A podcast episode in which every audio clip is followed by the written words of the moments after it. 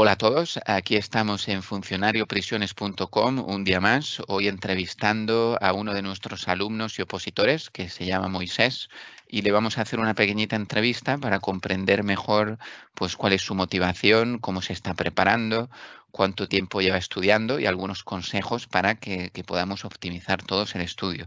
Así que nada, Moisés, muchas gracias de estar aquí con nosotros. ¿Cómo estás? Bien, eh, bueno, ya me presenté eh, en el examen anterior, el 27 de noviembre. Eh, yo llevaba mucha motivación, pero no, no resultó, no pudo ser.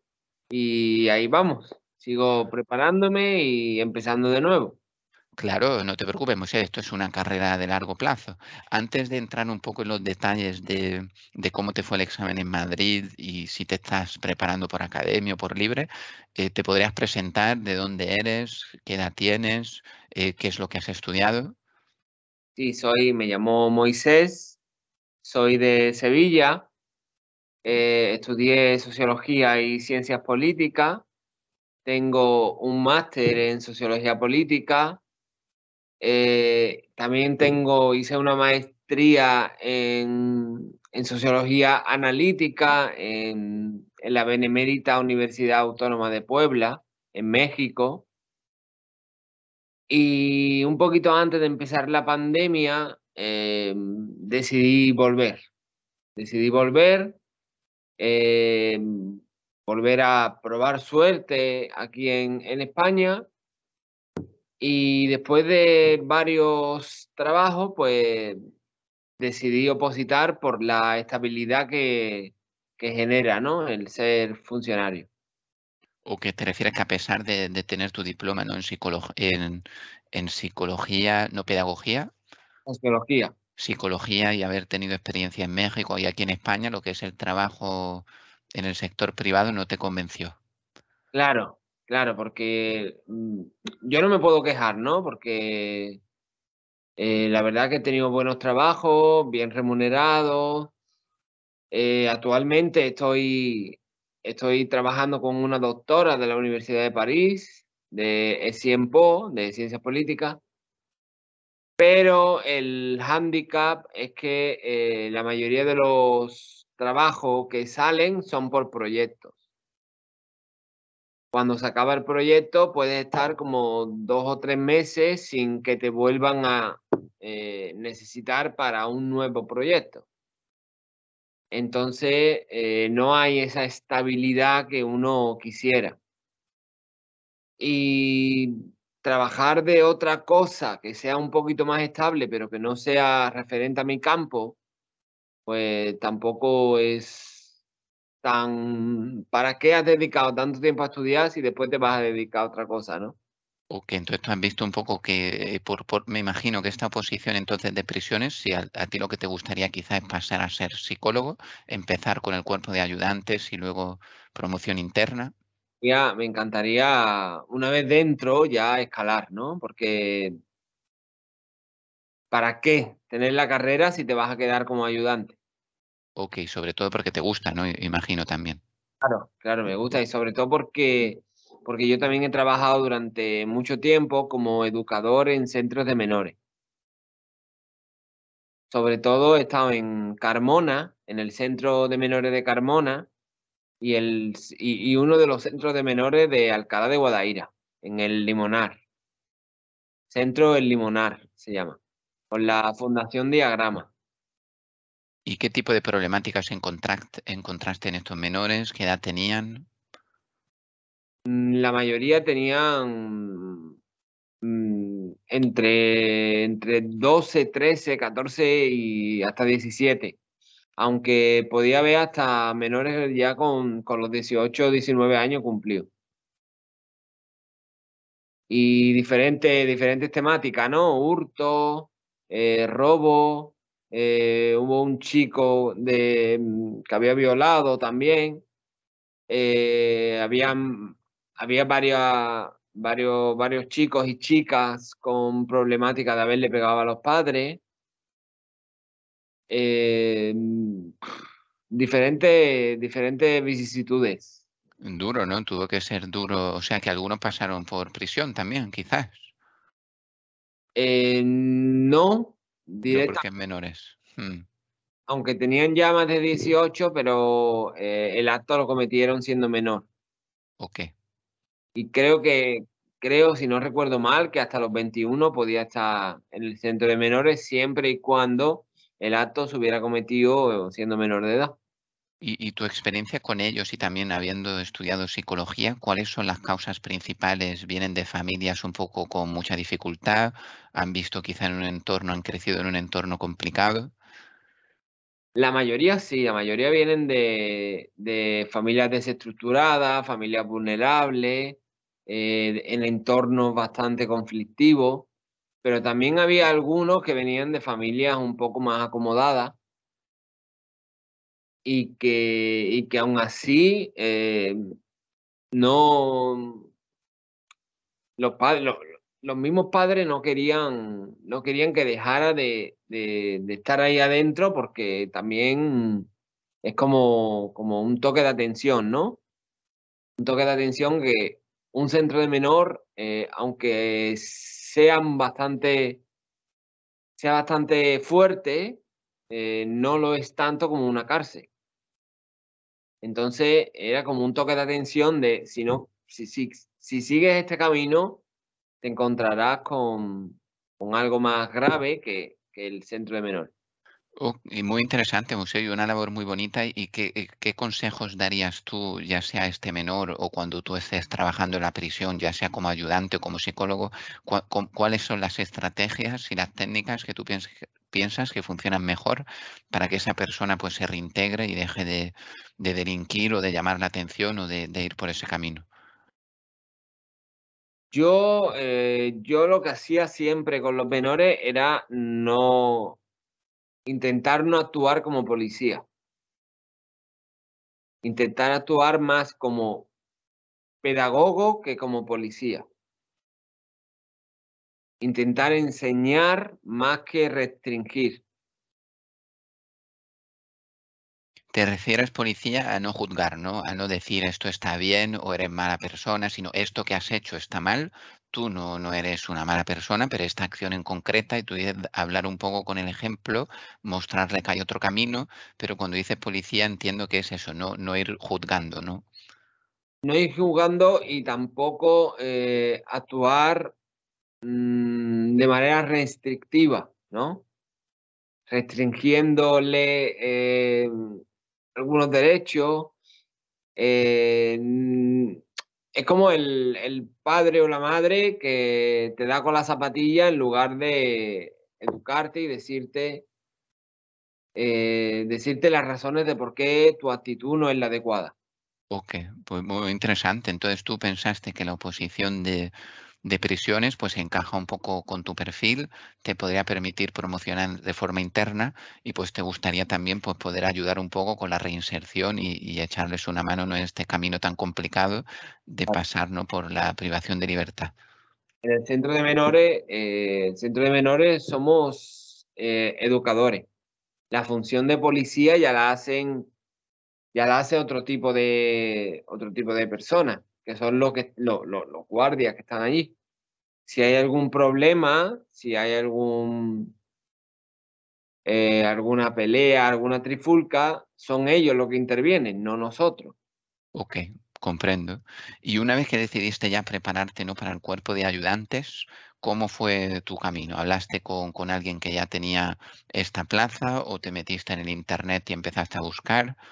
No, yo ya, yo, yo conocía este, este tipo de este tipo de trabajo, este tipo de oposición, porque mm, un compañero de carrera, compañero en sociología, eh, Leonardo, tenía muy claro que él cuando terminara la carrera quería, quería meterse a, opositar eh, este, este, esta, esta, quería meterse a esta, a esta oposición. Eh, creo que lleva como cuatro años y aún, se las, aún está intentando sacársela. Y entonces eh, yo, a raíz del centro de menores, yo tenía claro que quería una oposición de este tipo. También yo no quería llevarme tres años estudiando para, para que saliera una convocatoria. Yo quería que quería meterme en una oposición que fuese recurrente, que fuese que, que saliera que saliera oferta de empleo público todos los años. Ok, sí, entonces esto es perfecto porque no es concurso oposición, dos exámenes, sale cada año. Y, y decidiste entonces ir por tu cuenta, por academia, ¿cómo ha sido un poco tu camino? No, yo no, yo la verdad que el mundo oposiciones, yo incluso hoy todavía me queda muy, me queda muy grande, ¿no? Todavía, porque es muy grande, muy grande. Todo el mundo oposiciones es, es muy extenso y yo todavía no conozco ni la mitad.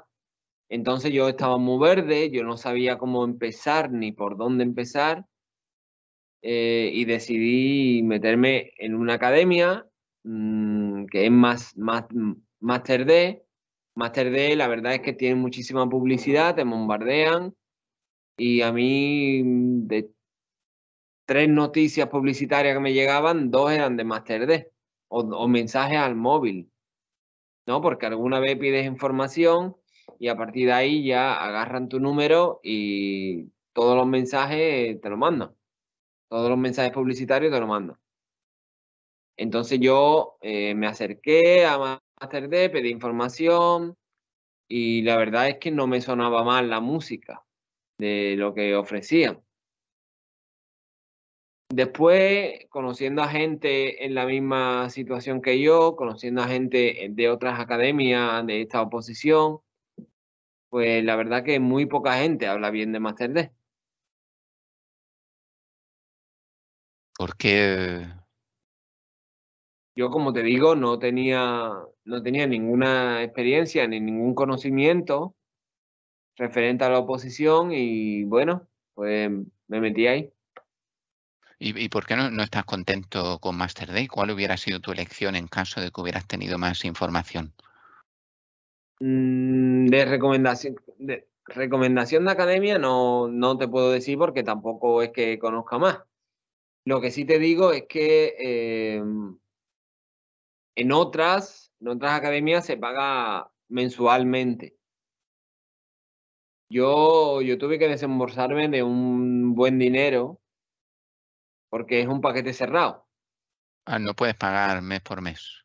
No, te dan, te dan como, te dan tres años, tres años para sacarte la oposición, tres años de, de formación y te dan, y es un paquete cerrado.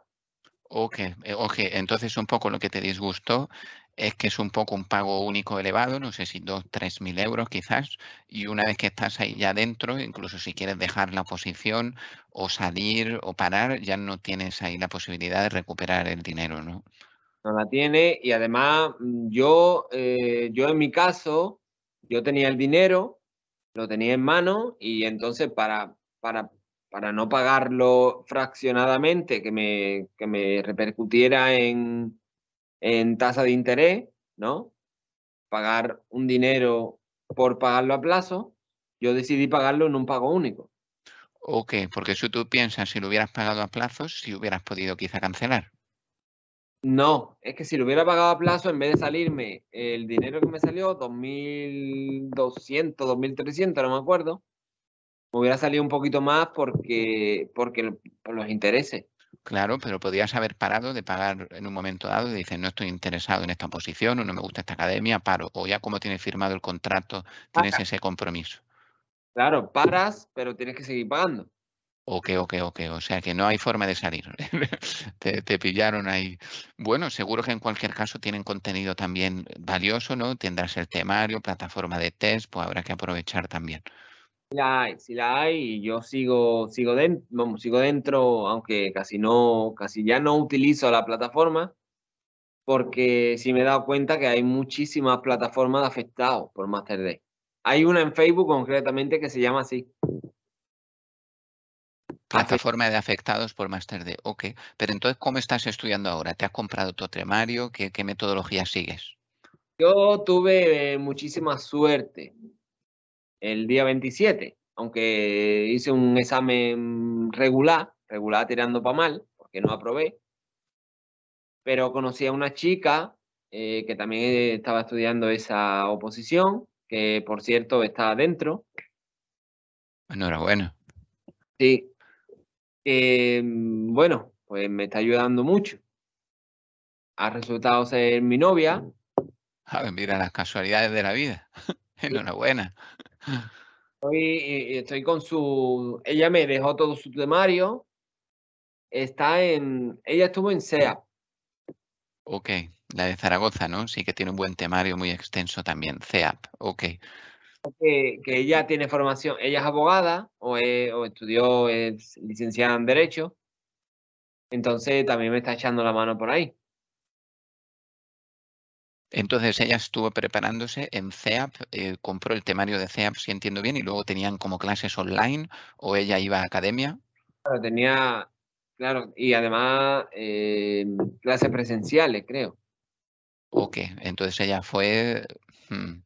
El punto. Mm, a mí Master D lo que me origina es un poco de, de confianza por eso, ¿no? Por tanta gente que hay. Por ejemplo, yo soy de Sevilla y a veces iba a varias bibliotecas, ¿no? A mi universidad, a la UPO. Eh, pero también iba a, la Facultad de Derecho de la Universidad de Sevilla y allí vi a varias personas que estaban con el mismo temario que yo. Entonces les preguntaba, ay, ¿te preparas para penitenciario? Sí. Mm, de Forbide y de, otra, de, otro, de otras academias, ¿no? Hubo un hombre, Pedro, que era un hombre un poquito así mayor, como de 50 años, que cuando yo le dije que estaba en Master D, em, como que como que se apiadó de mí. Él, está, e, él estaba en, en Forbide y a raíz de, a raíz de verme, a raíz de, de yo decirle que yo estaba en Master D, empezó a pasarme todo su temario.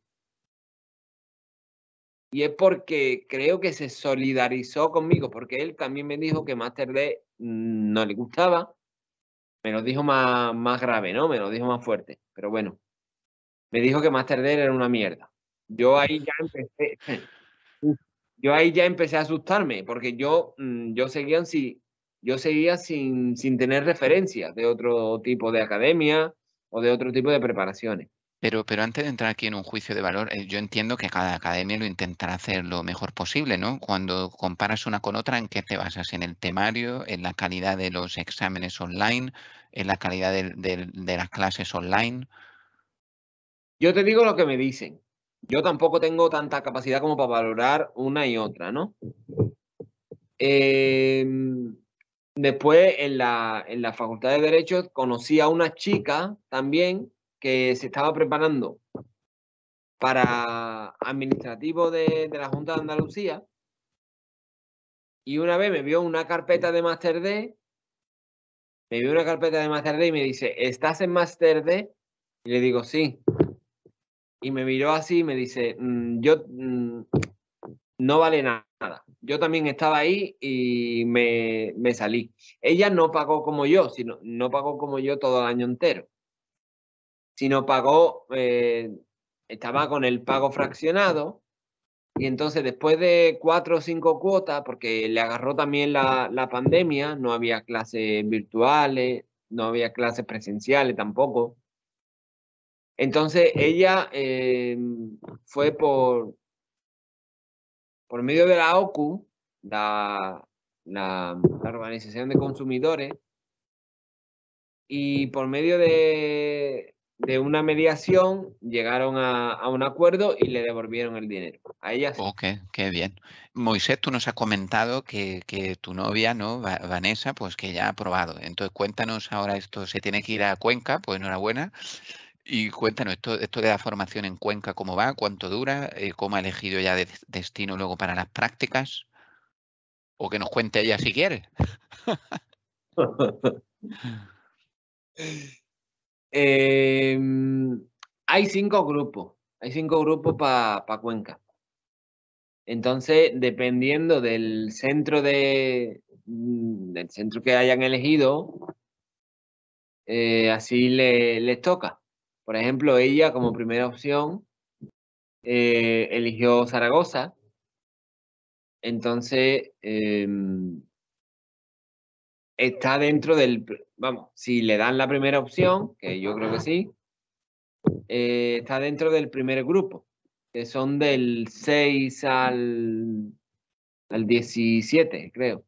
6 al 17 de, de marzo. De marzo. Eh, ¿No es un mes la formación? El, antes era un mes, este, este, o eran 15 días, o según. Este año son 11, 11 días, creo. 11 días solamente eh, y ya está. Te digo de memoria, tampoco lo sé exactamente. Ok, pero más o menos, ¿te refieres que se ha reducido el tiempo de estancia en Cuenca de formación? Se ha reducido. Claro, porque es que como son tanto, como este año hay el doble de, gente, hmm. imagino que será por eso. y luego, ¿desde cuándo empiezan a cobrar? Eh, ya, ¿Ya ha aprobado la oposición? ¿Ha pasado el control médico también? Sí, vamos, eh, no la han llamado ni nada, entonces yo creo que, que sí, que lo habrá pasado porque no ha habido ninguna, ninguna complicación, ninguna dificultad. Ok, entonces tú allí el análisis y por ahora no lo han rechazado, entonces, y ya entonces empieza a cobrar. Eso no, no lo sé. Ok, pues ya hablaremos con ella que nos cuente otro día. Pero sí, yo creo que al principio el salario es un poco reducido, pero se empieza a cobrar y luego está en un periodo de prácticas, no sé cuántos meses son. Son, 18 meses máximo. Ok, y luego a partir de los 18 meses, pues ya es cuando tienes tú, digamos, tu, tu plazo oficial, porque también puede haber casos raros en los que durante las prácticas se determine ¿no? que no eres apto para el trabajo, ¿no? aunque sea muy excepcional. Claro, es muy excepcional, creo que solo han pasado una vez. Eh, pero bueno, puede pasar, claro. Y si es el doble de plaza y el doble de posibilidades, ¿qué pasa? Ok, pues eh, otro día con mucho gusto que nos vaya ya contando Vanessa cómo le ha ido la formación en Cuenca, qué le han enseñado, cómo van esas primeras sensaciones, ¿no? En cuanto se ponga a trabajar en la prisión, qué tipo de puesto quiere, ¿no? Porque está el, vigilancia, oficina, ¿tú sabes lo que le gustaría o no? Claro, ella, bueno, ella, ella quiere aspirar a, a ser jurista. Ella de momento le, gustaría ser como educadora. Eh, de la de V1, vamos, vigilancia, vigilancia 1. Ok, pues perfecto, pues la vamos a poner en contacto, te daré el contacto de Paloma Ucelay, que es jurista de prisiones, una compañera también con que contribuye mucho con nosotros, tiene un blog en el que comunica mucho también, muchos años de experiencia, así que la, la pondremos en contacto para que ella le pueda explicar un poquito más el camino que hizo para, llegar hasta allí. Eh, entonces, ¿qué recomendación darías tú, Moisés, a alguien, imagínate, que está, acaba de descubrir la oposición y empieza a estudiar? ¿Tú qué le recomendarías? ¿Que, se vaya por su cuenta? ¿A qué academia? Eh, si tú tienes un amigo, por ejemplo, que empieza justo ahora, ¿qué consejos le darías? Pues que antes de meterse en una academia, que se informe que se informe bien de varias opciones y que eh, si, tiene a alguien que le pueda aconsejar en la misma oposición, pues, pues sería, sería de gran ayuda. Pero eh, que no haga como yo, que se meta a lo loco en la primera que le viene, sino que mire varias opciones y valore. Entonces tú, eh, ok, que compare todas las academias, incluso que quizás, si entiendo bien, uno de tus consejos es que se acerque de alguien que ya haya probado quizás recientemente, que sea preparador, quizá como tú con, con tu novia ahora, pues un trato un poco más personalizado, que te pasen el temario, que te resuelven dudas. Mm, si tiene la posibilidad, pues, pues está muy bien pero si no, que, intente conocer a gente que ya está opositando, que ya está preparándose la oposición de, la, de, la, que, de la que esa persona elija. Ok. Y tú también como, como has estudiado también eh, sociología y quizá pues también temas de técnica de estudio, ¿qué, qué consejos das? ¿Estudiar en biblioteca? ¿Hacer resúmenes? ¿Cómo, ¿Cómo te estás estructurando tú un poco el estudio? Mm, yo la verdad es que vivo solo, pero prefiero estudiar en mi biblioteca. Hay mejor, mejor iluminación, eh, está rodeado estás rodeado de gente que está en la misma situación que tú. Eh, yo al menos me motivo más en una biblioteca que aquí en casa. Esto como el gimnasio, ¿no? Podías hacer también deporte en tu casa, pero igual va al gimnasio como te da esa motivación extra.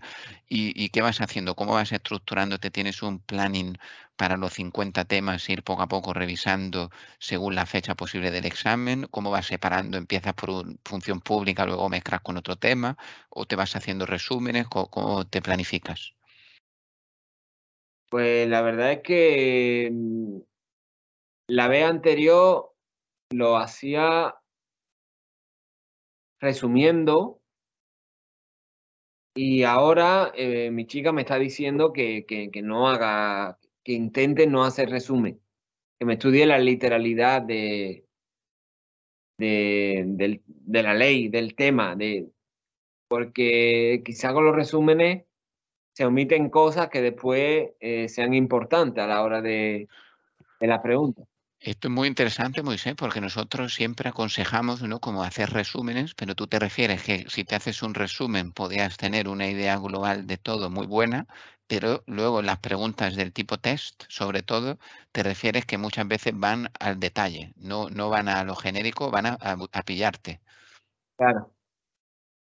Entonces, ¿cómo haces para estudiarte la ley entera? Porque ahí está el desafío, es mucho, ¿no? El desafío y, el obstáculo de la montaña.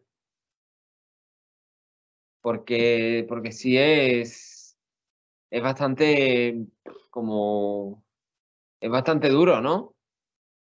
Porque, y sobre todo porque yo vengo de una carrera o de carreras en las que eh, los exámenes es eh, tipo desarrollo. Cuanto más escriba, más se percibe que dominas el tema. Ahora aquí tienes que cambiar el chip completamente. El esquema es totalmente el contrario. Aquí tienes que precisar eh, lo máximo posible e intentar memorizarlo todo o lo máximo lo máximo que puede. ¿Y qué técnica, por ejemplo, tu, tu, novia actual, ¿no? que aprobó hace poco, otros compañeros que hayan aprobado, cómo hacen entonces para memorizar todo bien? ¿Es que repetirlo como un papagayo, escucharnos el, resumen nosotros que tenemos en audio para un poco los temas o leyes una y otra vez? ¿Cómo, cómo haces entonces? ¿Escribirlo a mano para que se te vaya quedando? ¿Qué, qué técnica recomiendas? Yo no sé, no, no, no, no, no sería tan osado de recomendar una técnica porque a mí me encantaría también que me ayudasen, ¿no? Me encantaría también que me dijeran cuál es la... Cuál es la fórmula mágica. Claro, cuál es la... en, qué tecla hay que dar para que, para que eso ocurra, ¿no? Eh, a mí ella sí me dice que hay que, que machacar, que machacar, que machacar. Pero antes de machacar tienes que comprender. ¿No? Y una vez que comprenda, ya machacas y machacas. Pero, ¿qué tanto tiempo da? ¿No? ¿Qué tanto tiempo hay para machacar los, todas las letras de los 50 temas? Y, y, tú podrías, ya vas tomando un poco una visión global de todo el temario, tú piensas que hay partes que son mucha más paja y que hay otras que sí que hay que concentrarse mucho más o depende, porque penitenciario, pues últimamente están preguntando mucho función pública. Entonces, ¿qué, ¿qué, partes del temario tú piensas que son las más importantes o hay que sabérselo todo, todo? Yo, e, esa pregunta se la he hecho yo a ella bastantes veces y me dice que todo. Que todo es importante. Sí, el segundo examen es verdad que, es raro encontrar un supuesto práctico ¿no? de conducta humana, pero que como caer te puede caer de todo y también los hay. ¿O Quizá, y quizá en penitenciario, pues sí le prestaría un poquito de menos, de, menos atención al, al dactilograma. Sí. Pero en cuanto a, función pública, a, a la parte de penal, todo. ¿Y, cómo te encontraste tú cuando fuiste allá a Madrid por primera vez? ¿Cómo gestionaste el tiempo? ¿Te llevaste el reloj? Porque sabes que hay veces que se le olvida a la gente llevar el reloj o luego que si tienen ganas de hacer pipí no pueden ir al baño. ¿Cómo fue ese estrés o esa sensación en la sala? ¿Es que se respiraba tensión? La verdad es que a mí eso sí me, sí me preocupó porque, porque yo, sobre todo cuando me pongo nervioso, a mí me entran muchas ganas de ir al baño. Y, y en otros años a mí me han, me han dicho que sí dejaban, dejaban ir al baño si había suficientes funcionarios como para que uno te acompañe. Este año, este año yo ah, fue, ha sido mi primera vez y, no dejaban salir. Entonces, eso sí es una presión añadida. Eh, a mí, mm, yo si me llevé, si me llevé reloj, a mí se me, yo iba bien durante la primera media hora y después se me echó el tiempo un poco encima. Yo me quedé, me quedé sin contestar eh, nueve preguntas. Vamos, sin leer, sin leer nueve preguntas. Ok, que tampoco, tampoco tan mal. En cuanto a tiempo, más o menos gestionaste bien. Sí, pero no me dio tiempo tampoco a, a repasar, a, a, darle una segunda lectura. Ok. ¿Y se notaba mucha tensión en la sala? ¿Había chispas? Precisamente el chico de al lado mía se llevó todo el examen, las dos horas y quince minutos, refunfuñando. Cada dos segundos, cada, dos, cada dos segundos estaba una botona de aire. Y la gente, pues, qué, agobio. Eh, y era, precisamente era el que estaba al lado mía. Entonces, eso también, mm, yo siendo la primera vez em, algo que desconoce, em, fue como también una presión añadida. Ok, y, claro, se, se, monta allí creo que también mucho tráfico, ¿no? Son muchísimas miles de personas que llegan allí al mismo tiempo, te van buscando por sala, tiene que ser sí una situación, claro, sobre todo el primer año, pues un poco complicado. Ya está, tú sabes, Moisés, esto de media, pues no, no sé cuántos años son, pero seguro que tres, cuatro mínimo de media. ¿Cuánto tiempo, por ejemplo, tu novia lleva estudiando a pesar de haber estudiado abogacía? Pues creo que tres. Tres, o sea, ya viene ya de una carrera como derecho y tú dices que a la tercera fue cuando aprobó. y eso que viene de derecho, ¿eh? viene de, estudiar leyes, viene de, de haberse preparado en el ámbito, en el ámbito de las leyes. ¿Y ella estudiaba a tiempo completo? Eh, mm, los dos primeros años también estaba también estaba trabajando. Trabajaba y estudiaba. Ok.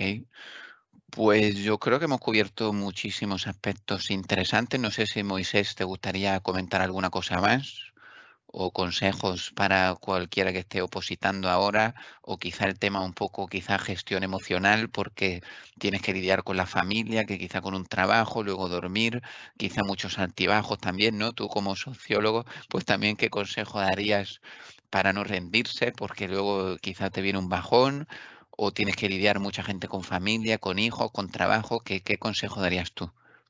Quizá eh, encontrar a alguien que esté en la misma situación que tú.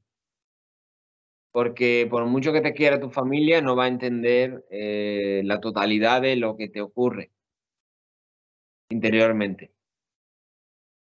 ¿Te refieres a encontrar como un aliado, eh, más que un competidor, un aliado de camino para animarse, ¿no? Como el compañero eso del gimnasio, ¿no? Que te sostiene la pesa cuando quieres conseguir un poco más de peso. Yo me acuerdo cuando estaba acabando la carrera también, los sábados, los domingos por la mañana, a las 6, 7 de la mañana estábamos ya esperando cola para entrar a la biblioteca. Salían algunos de fiesta y yo estaba allí esperando con un chico que estaba preparándose para juez. Y allí estudiando ingeniería y, los dos metidos en la biblioteca el día entero el fin de semana. Ya está. Y es como un poco un compañero de batalla, ¿no? Para animarse en esos momentos un poquito más delicados, ¿no? Pues ya está. Pues muchísimas gracias, Moisés. Espero que esto ayude a, a, los oyentes a encontrar mejor este camino, ¿no? De, como tú bien dices, es muy difícil al principio. Nosotros decimos que es un bosque y uno está perdido en el bosque y poquito a poco pues empieza ya a ver la luz, ¿no? De qué es lo que es más importante, eh, qué, qué, parte del temario, cómo estructurarse el estudio, cómo planificar, cuántos años, eh, cómo lidiar con la familia. Así que, que nada, que muchísima suerte y que hay plazas cada año, como tú bien has dicho. La media últimamente está siendo 900.000 cada año. El año pasado se juntaron dos convocatorias, entonces fueron 1.850, pero mucha gente se va a jubilar va a haber plazas cada año, no es concurso oposición, por tanto es meritocracia pura, examen número uno, examen número dos y luego el test médico. Así que nada, estoy segurísimo de que ya mismo tienes tú la plaza también, Moisés. Muchas gracias de haber estado con nosotros. Gracias a ti.